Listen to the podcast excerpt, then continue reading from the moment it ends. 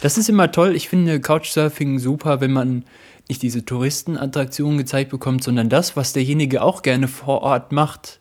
Das kann ja das herunter, der herunterkommendste Fleck der Stadt sein. Wenn derjenige das toll findet, dann ist das auch fantastisch dahin zu fahren, finde ich, weil das so einen persönlichen Wert hat. Pegasus Reisen. Expeditionen mit den Ohren.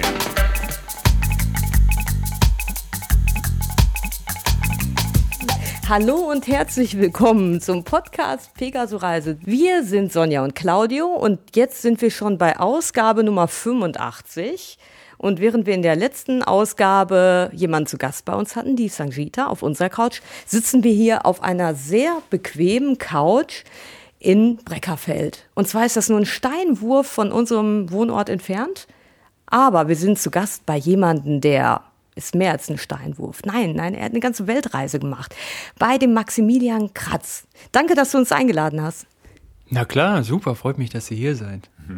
Ja, wir sind auf dich aufmerksam geworden, weil du jetzt kürzlich äh, in der Zeitschrift Motorrad Abenteuer einen Artikel über deine Weltreise geschrieben hast. Und was bei dir so ungewöhnlich ist, ist, dass du äh, die Reise gemacht hast vor zwei Jahren mit 22 Jahren, äh, eigentlich noch relativ jung bist. Ist das eigentlich was Ungewöhnliches, so du in deinem Freundeskreis, dass du Motorradreisen machst? Nein, meine besten Freunde haben schon mit 15 angefangen, dann auf, ja, mit 16 auf jeden Fall dann die ersten größeren Touren gemacht mit Simsons. Da haben die euch ja auch getroffen, oder zumindest mhm. dich, Claudio. Ja. Und wenn, wenn man in solchen Kreisen dann aufwächst, wird das einfach normal. Auch die anderen Leute fahren alle irgendwie Motorrad, sind Motorradreisende, in der Familie reisen viel Motorrad. Die, die Eltern der Freunde sind auch Motorradreisende und dann passiert das ganz automatisch. Dann wächst man damit einfach auf und sieht das als normal an, dass man das unbedingt auch machen muss. Jo. Und dann hast du gesagt, so mit 22, so jetzt äh, äh, habe ich mir ein bisschen Geld gespart, äh, habe ein Motorrad, ich äh, gehe jetzt auf Weltreise. 15 Monate warst du unterwegs und bist tatsächlich einmal um die Welt gereist? Richtig, richtig. Das fing ja schon ein bisschen vor an. So, der Zeitpunkt ist ja immer ums Abi herum, dass man sich erste Gedanken macht, okay, was mache ich danach? Und das war ungefähr ein Jahr vor dem Abi und da hatte mir der Papa eines besten Freundes zwei Reisebücher in die Hand gedrückt. Und zwar Auszeit von Andreas Hülsmann und Cologne Shanghai von Erik Peters.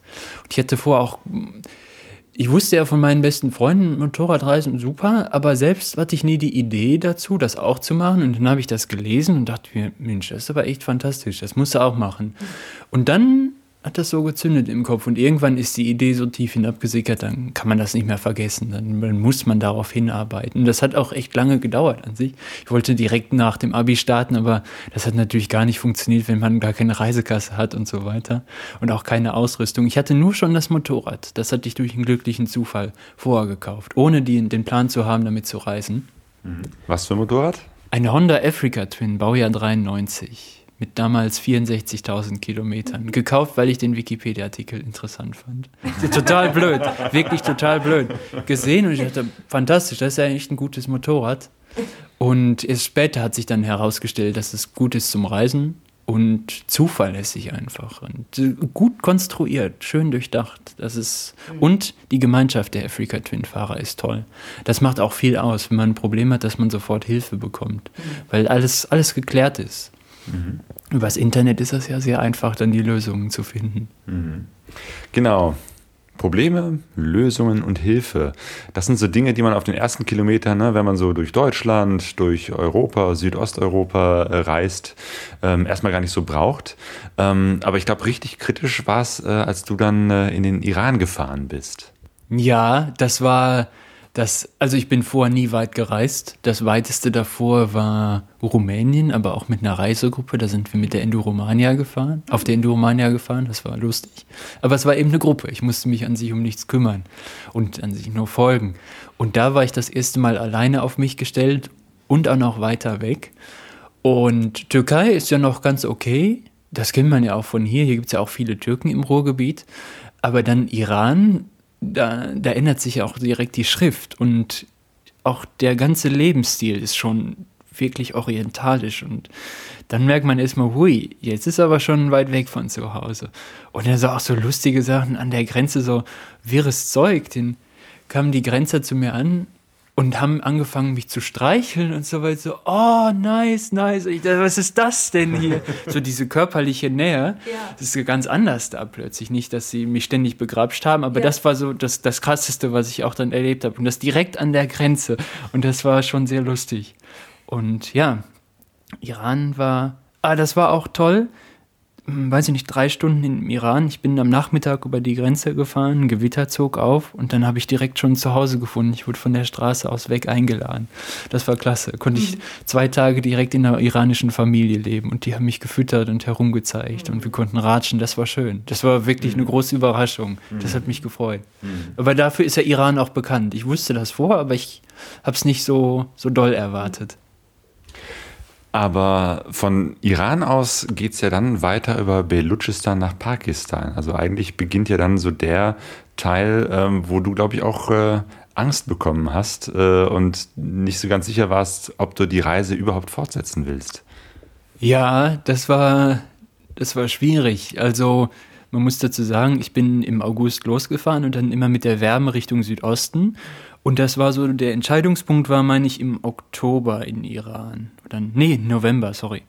Und die Nordroute über Zentralasien war dann natürlich schon dicht wegen des Schnees. Und früher war der Hippie Trail, wie man den nannte, auch noch über Afghanistan. Ich meine, es gibt Leute, die das heutzutage auch noch machen, aber das war mir viel zu gefährlich. Und der einzige Weg ist an sich über Land dann durch Südostiran und Südwestpakistan entlang der afghanischen Grenze. Und es ist recht heiß, es ist im Belutschistan. Und die Gegend ist einfach wild und es gibt viele Berichte über Entführungen und zu Hause dachte ich mir, hm, alles klar, das kannst du machen. Ich habe auch viele Reiseberichte gelesen von Leuten, die das gemacht haben, aber wenn man dann näher kommt, dann wird es schon ein bisschen heftiger. Und zum Glück habe ich dann Oliver und Corinna getroffen, mit denen haben wir dann eine Gruppe gebildet. Also wir sind zu dritt gefahren auf drei Motorrädern. Das hat Sinn gemacht, weil ähm, so konnte man sich dann gegenseitig aufrappeln. Das war gut. Das war ein, weiser Tipp. Den gebe ich auch gerne weiter, sich eine Gruppe zu suchen, mit der man das macht. Mhm. Ja, und dann muss man da durch dieses Gebiet. Ja. Du hast es so ein bisschen als die Magie des Reisens beschrieben, dieses, dieses Wechselbad der Gefühle. Einerseits zwischen Faszination, auch ne, für diese Gastfreundschaft, für die, für die freundlichen Menschen, für diese andere Kultur. Äh, und andererseits dann eben halt solche Gefühle wie äh, Ekel, Angst ähm, und, und Dinge, die irgendwie ganz unschön sind. Ja, das, also die, die, Laune ist echt der größte Filter. Wenn man gut gelaunt ist, dann macht so, macht vieles Spaß und man erträgt auch viele Probleme ganz gelockert. Aber sobald man schlecht gelaunt ist, oh, dann wird's hart. Also besonders in je weiter südöstlich man kommt, desto ja nicht aufdringlicher werden die Menschen, aber es wird einfach anders und die Straßen, der, der Verkehr wird harscher, es liegt mehr Müll auf den Straßen und es ist einfach nicht mehr so geordnet und geregelt wie hier. Und wenn man dann noch schlechte Laune hat, ich habe mich auch sehr oft einsam gefühlt, ich bin auch alleine gefahren, oh, dann ist das echt. Hm. Aber wenn man dann gute Laune hat, passieren auch viele schöne Dinge wieder und sagt, wie fantastisch, wenn irgendwie, was ich immer toll fand, dann an diesen Straßenständen zu essen. Wenn man gute Laune hat, ist das immer super, dann über die Straßen zu tingeln und alles Mögliche zu probieren. Wenn man schlechte Laune hat, ist es schwierig, sich aufzurappeln, wenn man irgendwo alleine hängt. Ja. Da ist dann immer gut, wenn man ähm, bei anderen Leuten wohnt, die ziehen dann irgendwie immer mit und dann ist es alles so ein Rausch. Das ist immer schön gewesen. Das heißt, war das auch Menschen, die dich so mitgezogen haben? Ja, ja, besonders diese von der Einladung von der Straße weg oder Couchsurfing und so eine Sache. Dann, ähm, das ist immer toll. Ich finde Couchsurfing super, wenn man nicht diese Touristenattraktionen gezeigt bekommt, sondern das, was derjenige auch gerne vor Ort macht. Das kann ja das herunter, der herunterkommendste Fleck der Stadt sein. Wenn derjenige das toll findet, dann ist das auch fantastisch, dahin zu fahren, finde ich. Weil das so einen persönlichen Wert hat. Oder ein Lieblingsrestaurant, Lieblingsessen, die Familie besuchen, mit Freunden um die Häuser ziehen, sowas eben. Museen und so weiter, das hat mich nie wirklich interessiert. Aber solche Sachen, so Details, die in, meistens in keinem Reiseführer stehen, das fand ich immer witzig. Das hat Spaß gemacht. Jetzt muss ich noch mal kurz darauf eingehen. Du hast ja gesagt, du wurdest im Iran fast äh, kurz nachdem du da warst, so von der von so einer Familie dann adoptiert. Das war jetzt dann eben eine spontane Sache und kein Couchsurfen. Richtig, das habe ich nicht erwartet. Kann man denn im Iran auch Couchsurfen? Ja, da gibt es doch im Moment dieses super populäre Buch, Couchsurfing im Iran oder so wie das heißt. Und das ist da ein ganz beliebtes Thema. Witzigerweise ist das auch verboten, aber ganz viele Leute machen es. Und die Iraner sind sowieso extrem gastfreundlich. Man liest es ja immer wieder.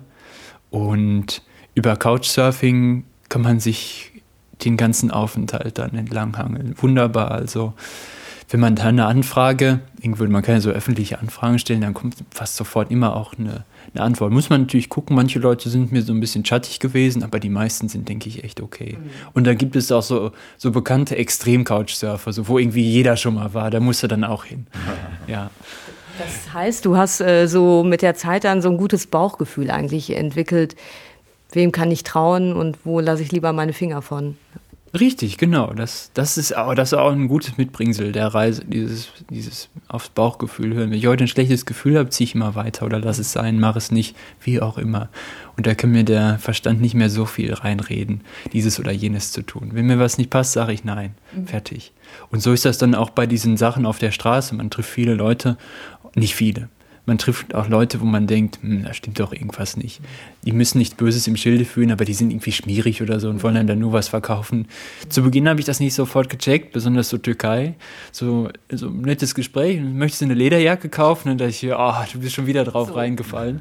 So, jetzt erzähl mal, Max, wie viele Lederjacken hast du aus der Türkei mitgebracht? Gar keine. Ich okay. habe es schnell gelernt. Und ja, dann, ja. dann weiß man irgendwann Bescheid. Ja, und Bauchgefühl. Ich mache jetzt so ein bisschen komischen Sprung, aber ich wollte noch mal zum Thema alleine reisen, mit anderen Reisen zurückkommen. Du, also du bist hauptsächlich alleine, solo gereist, aber ab und zu hast du dich mal mit Leuten zusammengetan, wie eben in Belutschistan dann. Mhm, genau, das ist aber auch mal zufällig passiert. Im Iran habe ich übrigens ganz selten auch nur Couchsurfing gemacht. Das meiste war zufällig, interessanterweise. Ja, und so auch diese Reisegruppe. Genau, gehen wir mal da, da ein bisschen drauf ein, weil du warst eben halt dann mit diesen zwei anderen, ihr wart mit drei Motorrädern unterwegs und äh, musste dann durch Belutschistan, wo man so von einer Eskorte bis zur nächsten gebracht wird, abgeholt wird von den nächsten, weil es da so gefährlich ist, richtig?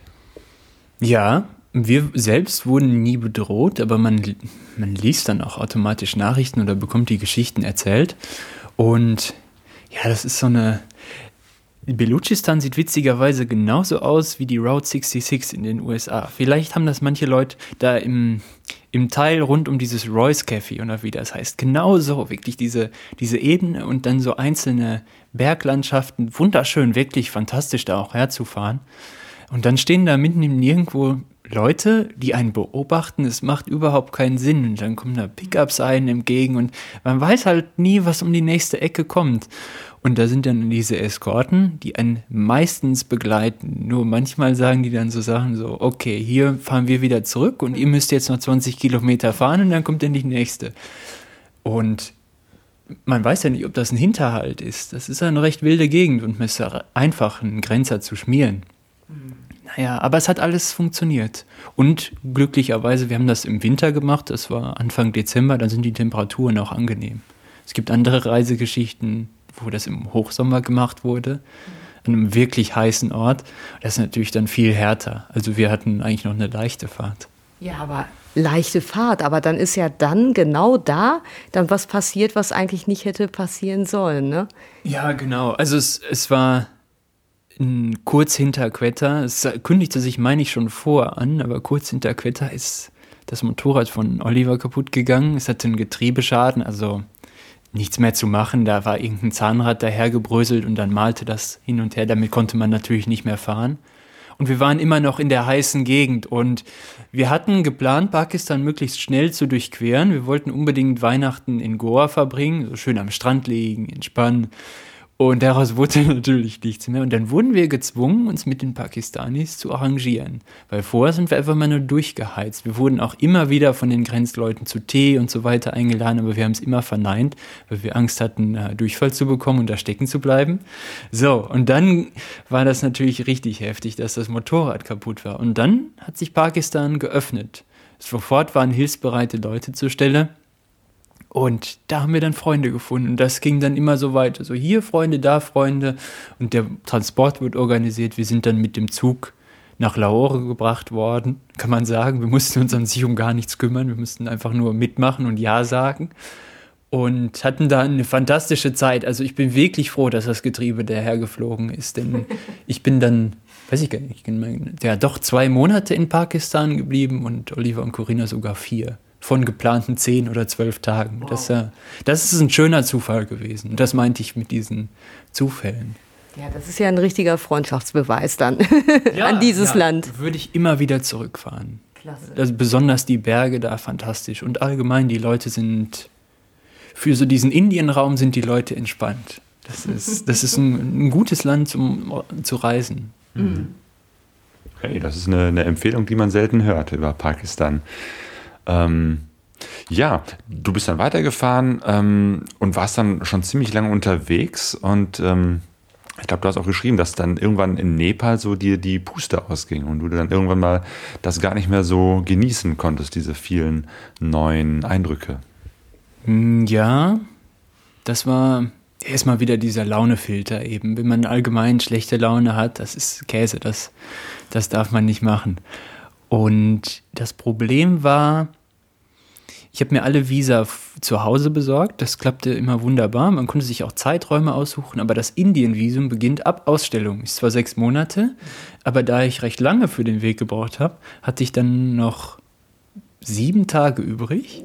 Und ich hätte mir natürlich in Pakistan neues beantragen können, aber das dauerte zu dem Zeitpunkt laut anderer Fahrradreisen irgendwie schon drei Wochen und die mussten an sich die ganze Zeit in Lahore bleiben und da war ich jetzt schon so lange und ich hatte irgendwie keine, ich hatte einfach keine Lust mehr. Es war so, jetzt ist irgendwie Schluss, ich will weiterkommen.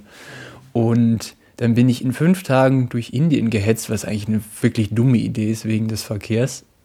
Aber es, es hat alles gepasst. Und ich wollte unbedingt das Taj Mahal sehen, also musste auch noch einen Schlenker machen. Und der Grund war für diese Hetze, ich wollte nach Nepal, um von dort das Motorrad zu verschiffen, weil das so, man glaubt es kaum, aber in Kathmandu ist einfach dort der Ort, wo man am besten per Flugzeug das Moped verschicken kann. Ja. Nochmal zu diesen fünf Tagen. Äh, du hast, glaube ich, geschrieben, irgendwie, du hast sieben Unfälle in fünf Tagen gehabt. Das klingt schlimm. Ja, ja, also es waren, glaube ich, drei oder vier Fahrtage. Aber es waren immer so kleinere Sachen, aber so Sachen, wo man hier sofort die Polizei ruft, bin ich irgendjemand hinten reingefahren, das Rücklicht flog daher. So, ja, keine Ahnung, was machen wir denn jetzt? Einfach weiterfahren. So, solche Sachen, das ist so ein Unding. Aber ich muss dazu sagen, ich war viermal schuld, so nach deutscher Nase, und dreimal ist mir jemand anderes reingefahren. Deshalb, es war, ich war hier der Dumme. Also man wird sehr schnell von diesem Massenverhalten eingesogen. Hier in Deutschland bin ich ein sehr ruhiger und passiver Fahrer, aber in Indien ist das ganz schnell umgeschlagen, weil die Leute drängeln alle und dann macht man irgendwann mit. Das ist, man braucht viel Selbstdisziplin, die ich nicht hatte, um dann auch noch ein ruhiger Fahrer zu bleiben. Ja. Aber ist doch vielleicht eine, die, der gute Weg, sich da anzupassen, ne? oder? Und diesen Stil dann auch, ähm, soweit es geht, da mitzuschwimmen. Ja, wenn man aber nicht blöd hetzen will, wie ich das gemacht habe, weil ich wollte unbedingt Kilometer machen. Und wenn man dann zu Rush Hour in Neu-Delhi landet, weil man so, so blöd war und sich dachte, oh, das ist aber der direkte Weg. Also, ja, es, es also, kann man sich äh, denken, was passiert ist. Aber Rush Hour passt nicht, ne? Nee, nee. nee. Aber es, wie gesagt, es hat alles funktioniert. Und in Nepal war dann der Verkehr auch direkt viel entspannter. Aber so auch in Nepal kann man ja zum Beispiel wunderbar wandern hatte ich keine Lust mehr zu. Ich wollte, ich bin auch nur zum, größtenteils in Pokhara, in diesem Touristengebiet geblieben, weil alles verfügbar war. Man musste sich um nichts Sorgen machen. Essen war gut, Hotel war in Ordnung, war natürlich alles dreifache Preise, immer noch günstig, aber in so einer Touristeninfrastruktur nimmt man nichts vom Land mit. Also von Nepal weiß ich nicht, das war schön, aber ich habe tolle Sachen da auch so gemacht, aber es waren eben nur Touristensachen. Es ging immer nur um Geld und das ist irgendwie schade dann. Es waren keine diese Couchsurfing-Erfahrungen dabei. Ja. Aber war meine eigene Schuld. Ich wollte es ja nicht anders. Genau, du hast an der Stelle nicht deine Komfortzone verlassen, ja. um was Neues zu erleben. Richtig, genau. Das muss man, das muss man unbedingt. Sobald man sich zu wohl fühlt, dann stimmt irgendwas nicht. Man, man muss sich selbst herauskicken, dass man hinausgeht und ein bisschen Schmerz erträgt, dann entstehen die schönsten Dinge, wie man schon vorher gehört hat. Und in Pokhara, das war dieser Ort, wo du dann auch ähm, das Telefonat mit Erik Peters hattest? Mm, nee, das war später in Japan. Ach so, okay. Das war, also dann, ich wollte, ein, ich wollte unbedingt auch nach Japan, weil mein Lieblingsfilm Lost in Translation ist, der in Japan spielt. Und dann dachte ich mir, fantastisch, musste hin und war dann in Kathmandu bei dem Spediteur und wollte das Motorrad eigentlich direkt nach Nordamerika weiterschicken. Und ich hatte ihn spaßeshalber gefragt, was es denn kosten würde, das nach Japan zu schicken. Und er sagte das Gleiche. Ja, wunderbar. Dann ist die Sache ja schon geritzt. Dann hatte ich noch so ein bisschen oberflächlich recherchiert und habe es dann einfach gemacht. Und ähm, ja, Japan, das war an sich toll, aber da hatte ich den eigenen Recherchefehler gemacht. Also ich wollte eigentlich nach Japan, um so eine, so eine, Reisepause zu haben, um Ruhe zu haben und war dann aber total durch meine eigene Blödheit so aufgerieben. Ich hatte mir die Probleme da selbst gemacht. Kann ich ja gleich noch erzählen, was es damit auf sich hatte. Und das war ein, Fehler. Das waren in, nach Nepal waren es genau sechs Monate. Und da muss man eigentlich Schluss machen erstmal. Sich niederlassen und zur Ruhe kommen. Nicht immer wieder weiter wollen, irgendwas Neues entdecken, sondern möglichst wenig Verantwortung, das Motorrad mal stehen lassen. Man könnte auch nach Hause fliegen oder solche Sachen machen. Eine Arbeit suchen, eine Wohnung mieten und sich in einem Dorf einquartieren oder in einer Stadt sowas machen, ein normales Leben führen, um wieder runterzukommen. Da wollte ich nämlich nochmal äh, drauf eingehen, weil du das so gesagt hast. Ne? Du meintest im Nachhinein, ja, so ein halbes Jahr ist eigentlich genug. Also du meinst, weil man sonst so das, die Wertschätzung auch verliert für das, für, für die Ereignisse oder für das, was man so begegnet dann auf Reisen? Richtig, genau. Weißt du, wenn man zu Hause ist und ein Arbeitsleben hat, dann will man unbedingt zelten gehen und Motorrad fahren. Und wenn man dann zeltet und es regnet, dann will man wieder nach Hause und irgendwie arbeiten gehen. So, oh, Hauptsache einen geregelten Alltag. So ist das eben. Und weil man, also ich bin es zumindest, also der kleine, ich bin nie zufrieden Mann im Kopf, immer irgendwas zu meckeln und dann, dann muss man einfach mal sich diese Kontraste geben und dann weiß man auch wieder, was man hat. Und irgendwann ist wieder genug, so nach drei Monaten Arbeit denkt man sich, oh, jetzt könnte ich immer mal wieder losziehen und dann genießt man das auch wieder. Dann hat man so eine frische Reiselust. Und die habe ich dummerweise nicht gehabt. Ist einfach zu sagen, ja, warum hast du denn nicht warum hast du dich nicht mal hingesetzt und mal stark überlegt? Ist irgendwie nicht so. Die Laune, es ist sehr schwer, das zu beeinflussen. Und wenn man dann noch so andere Probleme um den Kopf kreisen hat, hm, also gut, heute weiß ich es besser. Würde ich anders machen jetzt, aber das war die Reiseerfahrung. Du bist nach Japan gefahren, um da dich so ein bisschen auszuruhen, weil Japan dann doch etwas, weiß ich nicht, äh, sauberer, vielleicht auch ein bisschen europäischer ist, so von der Prägung her? Ob es europäisch ist, ich weiß nicht, man entdeckt viele Gemeinsamkeiten, aber dann in Details so Dinge, wo man sagt, das ist ganz anders. Aber Japan ist an sich sauber organisiert, da kommt niemand an und zupft einem am Ärmel und will Geld haben, betteln und es ist kein Müll auf der Straße, man kann vom Boden essen in Tokio, man wird nicht angehobt, alles ist geregelt. Solange man halbwegs Geld hat, ist das okay. Japan ist nicht teuer, zu dem Zeitpunkt war es genauso teuer wie in Deutschland, manche Sachen sogar günstiger, manche Sachen teurer, kommt drauf an. Und ich hatte so die Vorstellung davon, einfach so ein bisschen durch Tokio zu streifen und mich gehen zu lassen, so eine kleine Rucksackrunde zu machen, mal nicht Motorrad fahren zu müssen. Und äh, ja, das war natürlich dann so eine Fehlentscheidung. Ich war so mitgerissen von dieser Idee, dass da Motorrad zu fahren, weil nicht nur Japan besuchen, sondern auch noch da das eigene Motorrad zu fahren auf dieser abgelegenen Insel. Das war so, so das Endziel irgendwie. Das ist natürlich fantastisch. Besser kann es ja nicht werden. Ja, ja, hätte man mal besser nachgelesen. Genau, was war das Problem? Du konntest ja jetzt dein äh, Motorrad dahin verschiffen oder verfliegen. Das heißt, du hattest dein Motorrad, konntest aber trotzdem nicht fahren. Ja, kann man auf jeden Fall. Ähm, die Sache ist die, deutsche Motorräder sind da illegal wegen zwei verschiedener Verträge über internationalen Verkehr. Die meisten Leute wissen nicht um diese Details und es ist auch an sich kein Problem zu fahren, aber es war mir nicht möglich, eine wirklich deckende Verkehrshaftpflicht zu bekommen. Und es mag jetzt stieselig klingen, in den Ländern davor hatte ich nie eine. Da war mir das ehrlich gesagt schon egal. In Indien, was will man machen? Aber ich bin von Kathmandu nach Tokio geflogen. Ich kann mir an sich keinen größeren Kontrast vorstellen. Na doch, doch, auf jeden Fall. Aber es war schon wirklich heftig, von diesem Chaos in dieses extrem geregelte zu kommen.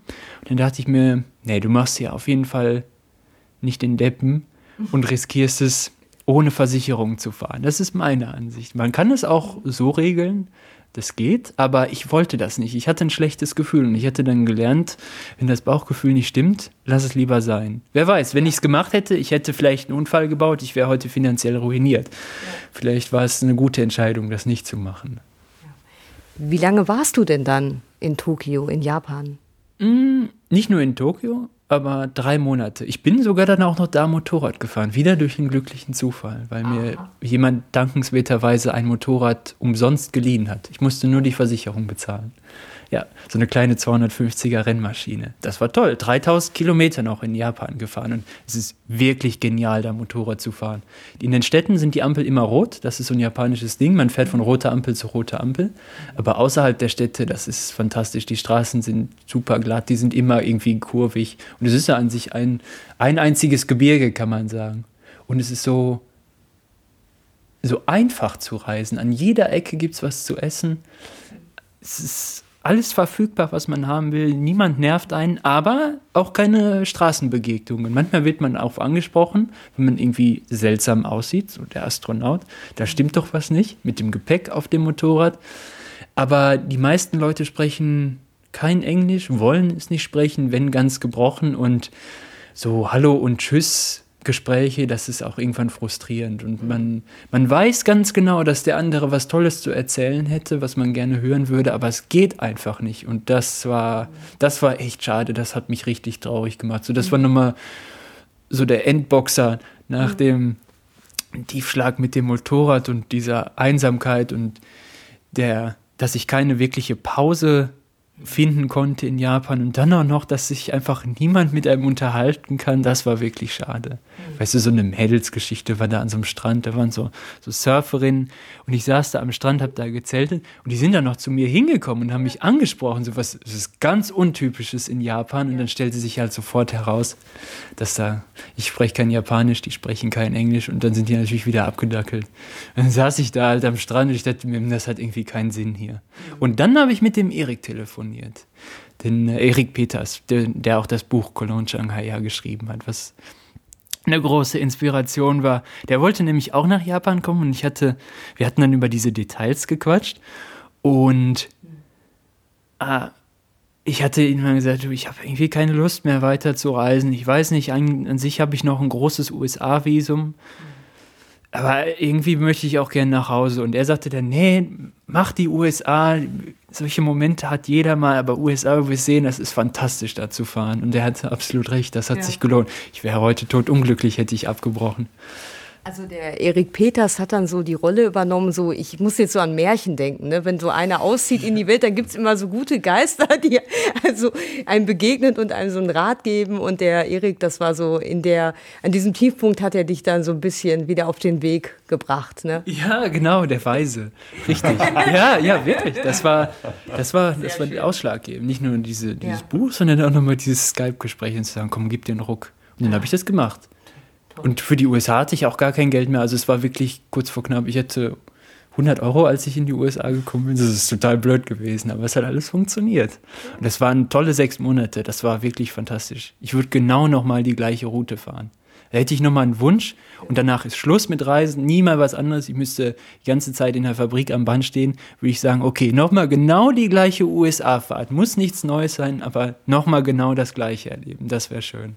Oh, dann, dann, machst du mich jetzt aber neugierig. Dann erzähl mal, wie bist du durch die USA gefahren? Was war ja. deine Route und was war das Geniale daran? Äh, die Route, ich bin nach Seattle gekommen, da habe ich das Motorrad auch hingeschickt und das fing so an. Also in den USA. Ich hoffe, dass ich mich jetzt hier nicht zu weit aus dem Fenster lehne und kein Visum mehr bekomme. Aber das ist ja echt schwierig als illegaler Tagelöhner da klarzukommen. Das ist ja immer so das Ding in den USA. Es gibt ja auch kein Arbeitsvisum oder so, alles sehr harsch. Mhm. Und ich hatte das sechs Monate Touristenvisum. Mhm. Und dann dachte ich mir, okay, kommst in Seattle an. Ich habe das Motorrad am letzten Japan-Tag losgeschickt. Das heißt, ich musste zwei Wochen in den USA auf das Motorrad warten, mhm. bis es über den Pazifik gekommen ist. Mhm. Und kein Geld, was machen? Ja. Und dann hat mich jemand empfohlen, HelpX.net, das ist sowas für wie Woofing oder wie sich das nennt, so eine Community einfach, wo Leute inserieren können, hier, ich habe einen großen Garten, ich brauche unbedingt Hilfe. Du kannst bei mir wohnen und ich füttere dich, du musst im Garten arbeiten. Und da habe ich ein sympathisches älteres Ehepaar gefunden, die einen riesigen Garten hatten. Und dann habe ich zwei Wochen lang Unkraut gezupft und so weiter. Und die haben mich fantastisch durchgefüttert. Und ich, das, war, das war einfach ein super Einstieg, weil die Frau auch Bergsteigerin war und der Typ war entspannt. Und dann hast du gleich so einen, so einen Anknüpfungspunkt, irgendwie so Mountain People, Leute, die einfach gerne draußen sind. Mhm. Und ein älteres Ehepaar so, hier willst du nicht noch ein Steak haben? So, ja, natürlich. Ja, ich bin dann auch so mega dünn und dann so, dann dir ist ja gar nichts dran. ja, das war super. Ja, und toll, tolle was, was, was, was Besseres kann man nicht haben als Einstieg. Das war toll. Und ja, und dann so die weitere Reiseroute, um es kurz zu machen, die Westküste heruntergefahren und das ging recht flott. Ich wollte mich eigentlich mit einem besten Freund in San Diego treffen. Es hat nicht gepasst. Also war ich recht schnell unten, bin längere Zeit in San Diego geblieben. Das war Juni 2014 angekommen, Juli 2014, klar, war ich dann unten in San Diego und bin dann recht schnurstracks Richtung Colorado gefahren. Und in Colorado bin ich längere Zeit geblieben und da auch dann wieder das Gleiche, dann volontiert und wurde dann gefüttert und konnte umsonst wohnen. Und das war, ach, das war einfach super, diese, diese Berglandschaft und die herzlichen Amis. Und da hat einfach alles gestimmt. Es war, es war gut. Und gerade in dieser Gemeinschaft der Motorradreisenden, da, man, hat, man kommt irgendwo hin, hat sofort einen gemeinsamen Anknüpfungspunkt. Man, man ist sofort befreundet über einfach das Motorradreisen. Das heißt, du hast auch viele andere Motorradreisende dort getroffen? Äh, andere Motorradreisende? Weiß ich gar nicht. Ich glaube, ganz, ganz selten. Eher Oder Motorradfahrer. Genau, Amis. Also jeden Tag, wenn ich irgendwo unterwegs war, die haben das Motorrad gesehen, besonders das Kennzeichen. Mhm. Das war seltsam. Die, manche dachten, das würde aus Alaska kommen, aber es war ein ganz anderes Kennzeichen. Das stimmt doch gar nicht. Und die haben mich dann immer darauf angesprochen. Die sind ja auch sehr direkt, wie die Japaner, also ganz gegensätzlich zu den Japanern. Und dann findet man auch sofort Freunde, so, denn man unterhält sich fünf Minuten und dann, ach, ich wohne da und da. Wenn du da bist, dann komm doch einfach vorbei. Und bei den Amis muss man ein bisschen auch aufpassen, das wird schnell ausgesprochen und dann tauchst du da auf und dann sind die ganz verblüfft, dass man wirklich kommt. Aber bei den Motorradreisenden war es echt mhm. an sich, wo man dann sagen konnte, die wollen das auch wirklich. Mhm. Oder dann, was zum Beispiel ein super Ding war, Sonnenuntergang am Grand Canyon. Dann saß ich da so schön an der Klippe, es war fantastisch. Ich habe meine Fotos gemacht, dann kam jemand an, der hatte das so ein bisschen kombiniert. Ich war in Zivil, aber der wusste, dass ich das Motorrad gefahren bin, sprach mich dann darauf an. Er war mit einem Camper unterwegs, erzählte, dass er auch gerne Motorrad fährt, uns nett unterhalten, verabschiedet. Und dann kam er kurze Zeit später wieder und hat mir so einen Teller gebracht und eine Gabel mit, mit Salaten und Früchten, so wirklich ein Riesenberg und dann so enjoy the view oder irgendwie sowas hat der gesagt, oder have a good one, was die so sagen. Das war fantastisch, das ist so typisch, typisch Amerika, wenn man als Motorradreisender unterwegs mhm. ist. Und auf diese Art und Weise hast du es dann geschafft, äh, sechs Monate in den Staaten zu verbringen, eigentlich ohne Geld, aber... Ja, erzähl ja. mal, sorry für die Unterbrechung. Ja. Also, ähm, jein, was dann war, also ganz ohne Geld geht es nicht. Das ist, finde ich, so eine Illusion. Vielleicht, wenn man es mit nötiger Härte schafft, aber ich hatte von unterwegs, äh, von zu Hause auch immer Taschengeld bekommen. Davon konnte man schon auf einem normalen Niveau überleben, wenn man nicht immer e-, essen geht oder so. Also es hat auf jeden Fall gepasst. Ich musste nie hungern. Und dann, wenn was Großes anstand, hatte ich mir dann einfach das Geld geliehen und es später zurückgezahlt. Weil ich dachte, jetzt bist du einmal hier, es wäre dumm, jetzt nach Hause zu fahren und nach drei Monaten oder so es sausen zu lassen, weil einfach nichts mehr geht, sondern leistest dir, zahlst es später zurück. Ein echter Kredit an sich, um Zeit zu gewinnen. Ja, das hat wunderbar funktioniert. Und dann die letzten zwei Monate ist auch noch mein bester Freund Pascal dazugekommen. Wir haben uns zusammen auf die Africa Twin gesetzt und wir haben auch das ganze Gepäck unterbekommen. unterbekommen. Und das war auch nochmal so was, Tolles, weil vor immer alleine und oft einsam und jetzt der beste Freund dabei, das war super. Und wir haben diese Nationalparks vor allem richtig mhm. genossen, da schön zu wandern und sind dann haben diese typische Touristenrunde gemacht im Südwesten und sind dann nochmal von San Diego schnurstracks an die Ostküste gefahren. Ich wollte das so unbedingt, weil ich diese Weltumrundung abschließen wollte. Ja, das war ein recht schneller, ja, eine schnelle Fahrt. Das waren, glaube ich, drei Wochen oder so von Küste zu Küste. aber es war auch super. Also toll, wirklich ein guter Abschluss. Mhm. Und äh, Pascal ist ja der Pascal, äh, einer deiner Freunde, Pascal und Henning, die eben mit den Simsen von Deutschland nach Griechenland gefahren sind, ne? Richtig, da mhm. schließt sich der Kreis. Die habt ihr auch schon mal interviewt auf dem Horizons Unlimited. Genau. Damals, äh, da war ich ja sogar auch dabei. Ich habe mir mit zugehört. Ich weiß. Ja, und damals zum Beispiel hatte ich noch gar nichts mit Motorradreisen. Zu, also da fing das gerade so an. Ich glaube, das war 2010 mhm. oder so. Ich, ist ja auch Kann egal. Sein. Und witzig, wie sich so der Kreis wieder schließt. Da waren ja auch Panny und Simon mit auf dem Treffen anscheinend. Aber damals kannte ich die noch gar nicht. Und erst später auf der Reise habe ich die dann getroffen, witzigerweise. Genau, ich erinnere mich noch an dieses Interview in dem Zelt und ähm, dass ich so beeindruckt war, einfach von den beiden, dass die mit diesen kleinen Maschinchen da diese weite Reise gemacht haben. Ne? Und ähm, ja, ja, wenn ich jetzt gut drauf wäre, könnte ich jetzt genau sagen, welcher Podcast, welche Sendung, welche Sendungsnummer das war.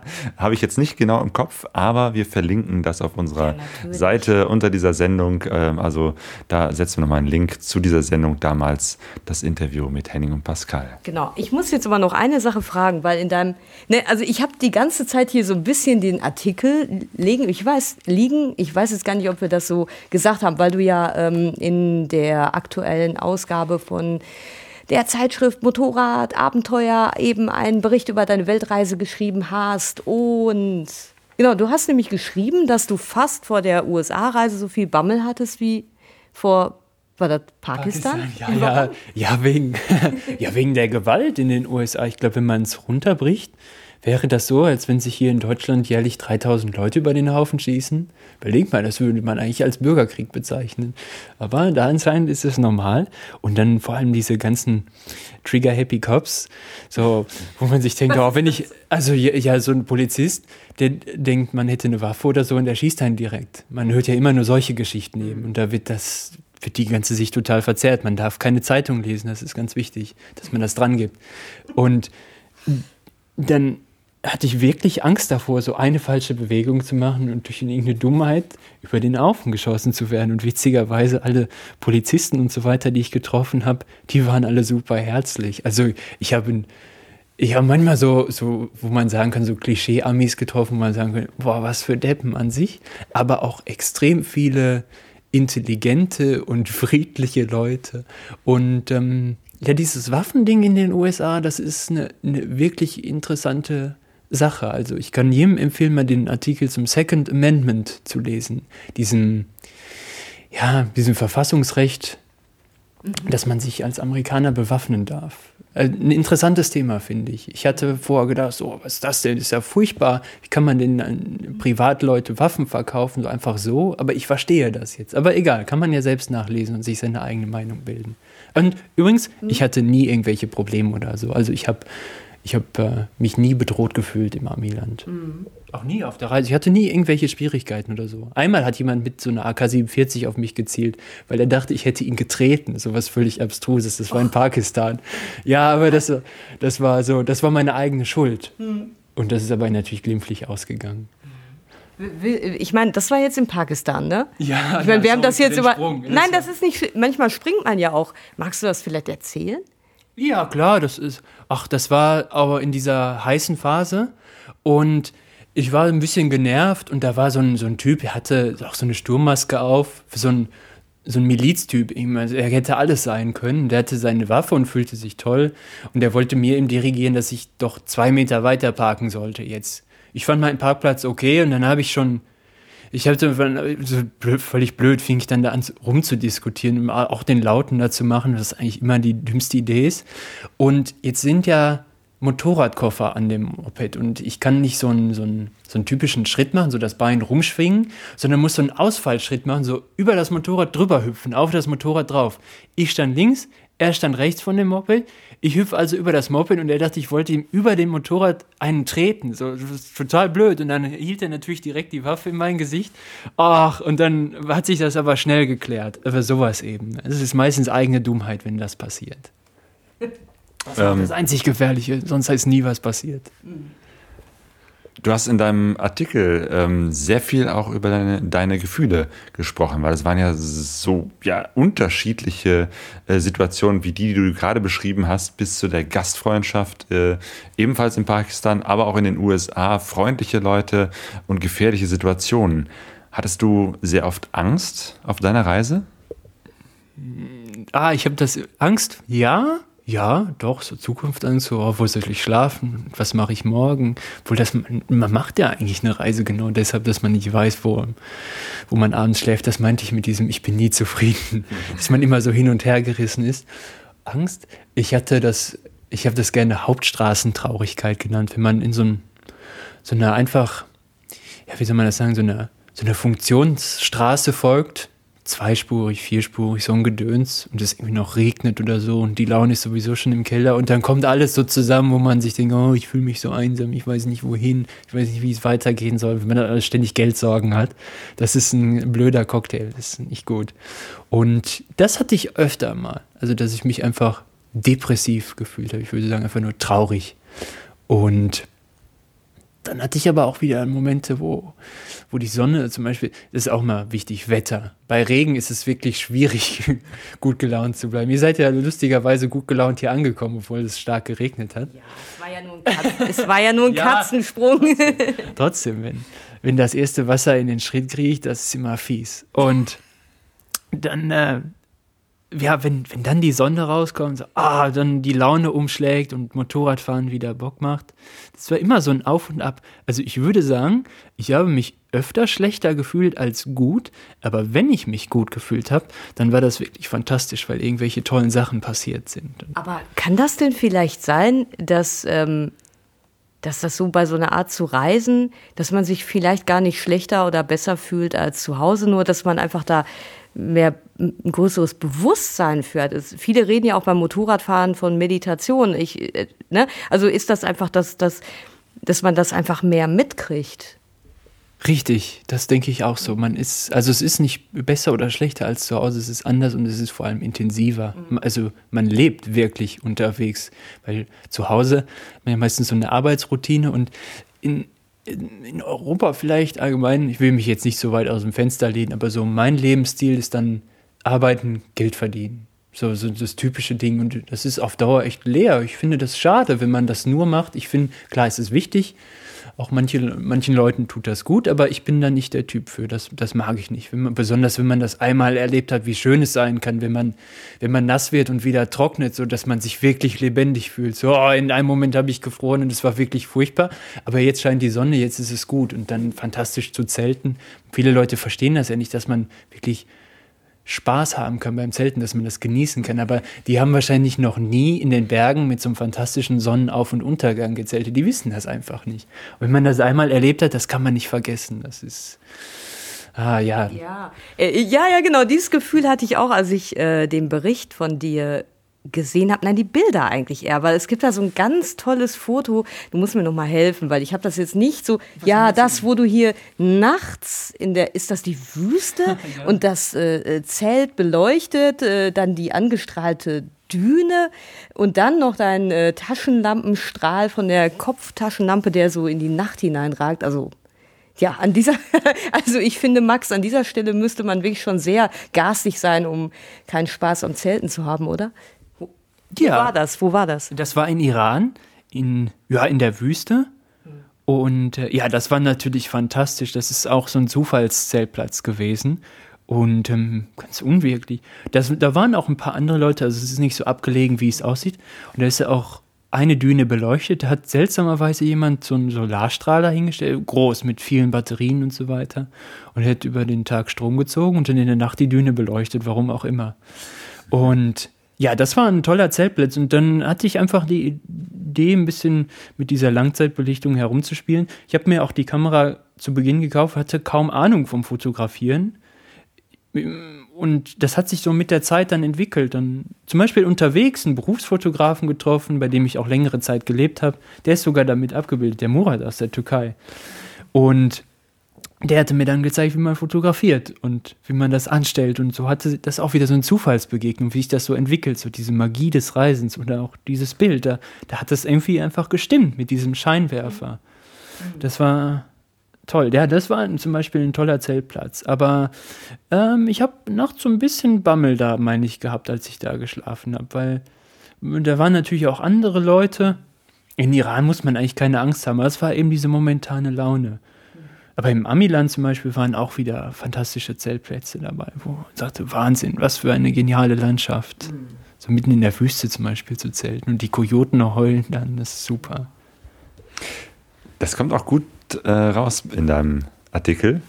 Du hast ein paar Sachen geschrieben, wie zum Beispiel, ähm, wichtig ist es auf Reisen, ähm, ein festes Ziel zu haben, eine Reisemission.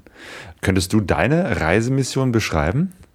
Ich wollte einfach um die Welt fahren, einmal rundherum. Das, das, äh, dass man möglichst weit, also möglichst viele Längen gerade überquert. Jetzt ist ja die Karte auch in dem Artikel und ein riesiges Loch an sich da drin.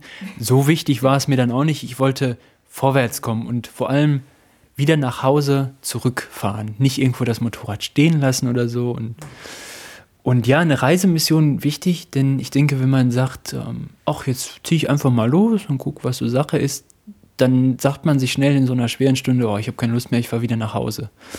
Und wenn man dann aber so ein Ziel hat, zu sagen, ich will unbedingt weiter Richtung Osten fahren oder sagen wir mal, ich will jetzt unbedingt noch nach Nepal fahren, ich muss das einfach machen oder ich will in den USA unbedingt noch von West nach Ost fahren, dann zieht man das auch durch, obwohl es schwer ist. Wenn man sich denkt, komm, gestern war es okay, morgen wahrscheinlich auch wieder, machst du es jetzt einfach mal weiter. Und so war es dann auch meistens. Das muss ja auch, das kann auch ein verrücktes Ziel sein oder so, aber irgendetwas, woran man sich hochziehen kann.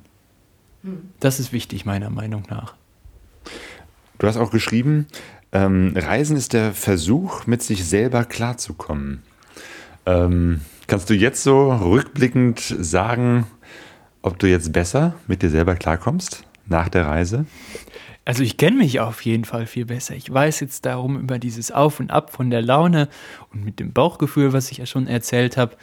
Den äh, zu Hause ist man sehr oft abgelenkt, finde ich. Gerade wenn man so einen normalen Arbeitsalltag hat, da bleibt wenig Zeit, äh, über sich selbst nachzudenken oder sich selbst zu erleben, in Anführungsstrichen. Und man wird auch nie in so eine Situation reingedrückt, wo man sagt, oh, jetzt ist er wirklich hart und jetzt komme ich an meine Grenzen, weil irgendwie alles so, so dahin plätschert. Es ist eben neutral, aber unterwegs, besonders wenn es hart ist, dann ähm, ist man ganz erstaunt, wie, wie man in stressigen Situationen reagiert. Und dann weiß man ja darum. Und ich ja, vielleicht, also ich sehe manche Sachen jetzt lockerer und ich weiß, wie ich in manchen Situationen reagiere.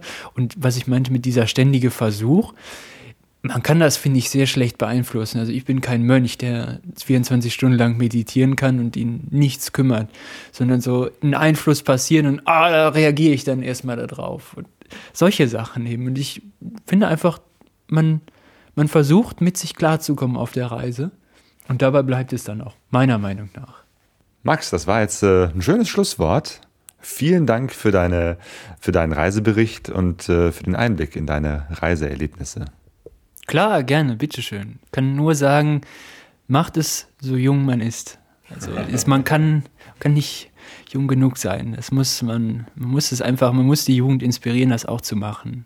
Also solche Sachen wie, man muss unbedingt studieren, man muss unbedingt jenes machen, so ein Menschenpark-Gedöns, das muss man wirklich vergessen und sich darauf besinnen, was man wirklich machen will. Jetzt, das heißt nicht unbedingt eine, eine lange Reise zu fahren oder so, aber etwas selbst auf die Beine zu stellen, ist, finde ich, ganz wichtig.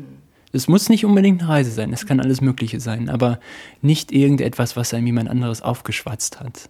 Mhm. Aufgeschwatzt. Ideen geben ist was anderes. Aufschwatzen und aufzwingen, meine ich. Das ist Gift. Das darf man nicht machen lassen. Ja, ja du hast gerade das Horizons Unlimited äh, Treffen ähm, erwähnt. Wir sind auf dem Horizons Unlimited am 5. bis 8. Mai 2016 im Frimmtal. Das ist in der Nähe von Kaiserslautern. Ähm, ja, ein, ein großes Treffen, ein internationales Treffen. Und äh, Sonja und ich, wir werden einen Workshop anbieten über das Thema Vorbereitung einer Reise. Abenteuervorbereitung haben wir das genannt. Und wir werden so ein bisschen was erzählen zu dem, wie bereitet man sich vor, was für ein Motorrad äh, nimmt man mit, äh, wie plant man seine Reise, wie macht man die Routenplanung. Ähm, und wir wollen natürlich auch etwas erzählen äh, über das Gepäck, was nimmt man mit, was lässt man besser da, wie ist es mit Übernachtung, Essen äh, und diesen Fragen und ja, den Erfahrungen, die wir so über die Jahre auf unseren Reisen gesammelt haben. Genau, vielleicht sehen wir ja dann ein paar von euch. Solche Treffen zum Beispiel sind super, besonders wenn man in seinem Kreis keinen Einfluss hat, die andere, also andere Motorradreisen und man irgendwie so als Alleiniger dasteht, als alleiniger Verrückter. Sagen wir, man hat ein Buch gelesen und sagt dann seinen Freunden, oh, ich will das auch unbedingt machen. Und die sagen, du spinnst doch. Oder der Familie so, nein, du darfst nicht fahren. Und dann muss man zu solchen Treffen fahren, denn dann trifft man nämlich die ganzen anderen Leute. Und man merkt ganz schnell, das sind ja keine Superhelden, das sind ja genauso Leute wie wir alle. Und man muss auch nicht besonders drauf sein oder so. Und dann kann man schön davon mitgerissen werden, wenn man so einen Motivationsschub braucht. Oder einfach, es gibt ja so viele Motorradreisende, die Internetseiten haben, die sind alle sympathisch an sich. Die kann man anschreiben und, und fragen, ob man mal vielleicht vorbeikommen kann, ein bisschen ratschen oder so. Das empfehle ich. Wenn man einfach rumkommt und sieht, wie das ist, dann geht das auch ganz schnell für sich selbst. Das fand ich auch so schön. Das war jetzt äh, noch ein schönes. Also du sagst ja ein schönes Schlusswort nach dem anderen, ähm, weil du das ja auch so beschrieben hast, dass du für jeden Einwand, der so aus dem Familien- oder Freundeskreis oder Umfeld kommt, die passende Gegengeschichte einfach kennst, um zu sagen, ja, doch, egal, wie hast du gesagt, wie alt, jung, arm, gebunden du bist. Nee, es gibt für alles eine Gegengeschichte, um doch loszureisen.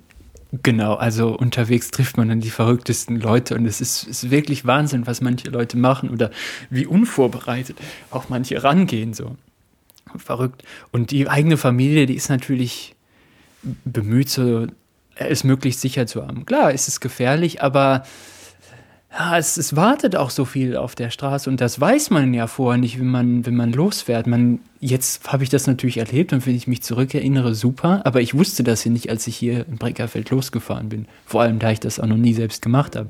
Man kann es lesen, okay, aber es ist was ganz anderes, wenn man das dann selbst erlebt. Iranische Gastfreundschaft zum Beispiel. Ja, genau. Ja, Danke für deine Gastfreundschaft hier in Breckerfeld. Na klar, ein Mitbringsel der Reise. Jetzt weiß ich ja, wie es geht, wie man das gescheit macht.